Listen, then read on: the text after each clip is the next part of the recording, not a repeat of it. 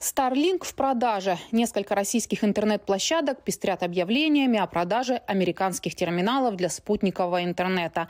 Хотя официально Илон Маск заявил, что в России Starlink ни прямо, ни косвенно не продают. Однако российскому покупателю не составит труда приобрести продукцию компании SpaceX. Лишь бы денег хватило. Ведь удовольствие не из дешевых. Стоимость Starlink в России в несколько раз выше, чем на Западе. Цена от 220 до 300 тысяч рублей. Это приблизительно от 2400 до 3300 долларов США, плюс абонентская плата, еще около 100 долларов в месяц. Терминалы покупаются в Европе, регистрируются либо на реальные, либо на вымышленные имена. В конце концов, SpaceX не является правоохранительным органом. У них нет возможности проверить, настоящее ли чье-то имя и адрес.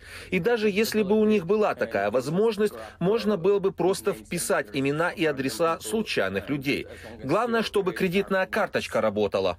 На сайтах объявлений так и пишут «Starlink для СВО», ведь терминал в самой России работать не будет, а вот на оккупированной части Украины может, говорит аналитик Якуб Яновский.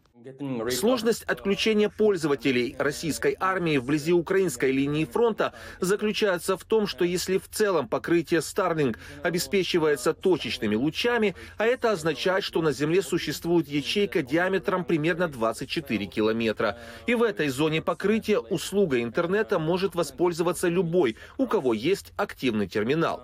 То есть, если вы, например, обеспечиваете связь украинских войск в Авдеевке или другом прифронтовом районе, вам, по сути, придется также покрывать связью определенные территории вокруг него, которые оккупированы российскими войсками. Изменить ситуацию может исследование группы американских ученых во главе с Тодом Хамфрисом из Техасского университета. Его команда уже несколько лет работает над изучением структуры сигнала Starlink и над тем, чтобы более точно определять месторасположение терминала, тем самым сузив зону покрытия. По сути, текущий способ определения местоположения терминалов заключается в использовании небольшого GPS-приемника, встроенного в каждый из них. А в зоне конфликта, например, в Украине, во многих случаях эти GPS-приемники не работают, потому что в регионе GPS глушится или подделывается.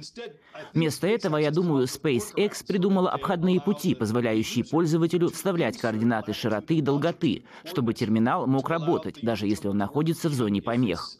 И, возможно, Россия использует этот обходной путь, чтобы вставить свои собственные координаты и обмануть терминал, заставив его думать, что он находится, скажем, на украинской стороне фронта.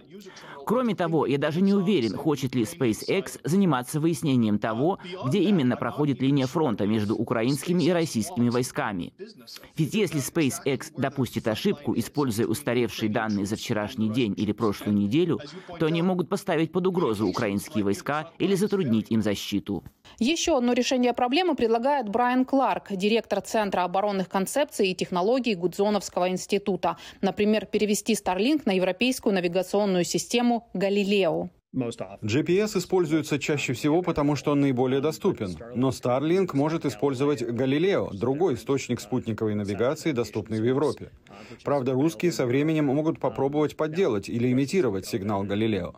Но, по крайней мере, на начальном этапе это позволило бы системам Starlink, которые использует Украина, иметь преимущество, используя Галилео вместо GPS. Олег Кутков, украинский инженер, помогает настраивать системы Starlink не только военным, но и гражданским. Говорит, россияне американские терминалы на фронте используют достаточно давно, но их количество в разы меньше, чем у украинской армии.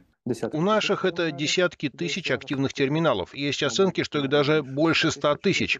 А у россиян, думаю, сотни, ну или несколько тысяч максимум. Потому что то, что я видел по российским телеграм-каналам, как некоторые волонтеры показывают, что передают 5-6 терминалов, и они этим очень довольны.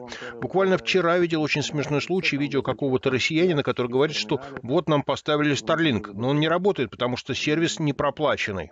Сколько именно у российской армии старлинков сказать сложно, ведь официально им их не поставляют. Но при этом за перепродажу с третьих стран никаких санкций нет. Брайан Кларк считает, что поставить на контроль этот вопрос практически нереально. Системы Starlink могут быть включены в список экспортного контроля точно так же, как игровые консоли, произведенные в США, поскольку они содержат сложную микроэлектронику.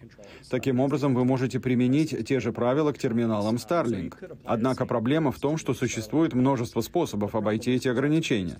Ведь вы можете просто купить оборудование на Западе, а затем перевести его в Россию. В украинской разведке заявили, что использование американских терминалов у россиян становится более системным и пытаются противостоять этому. Однако как именно, не уточнили. Катерина Беседина, «Голос Америки», Вашингтон.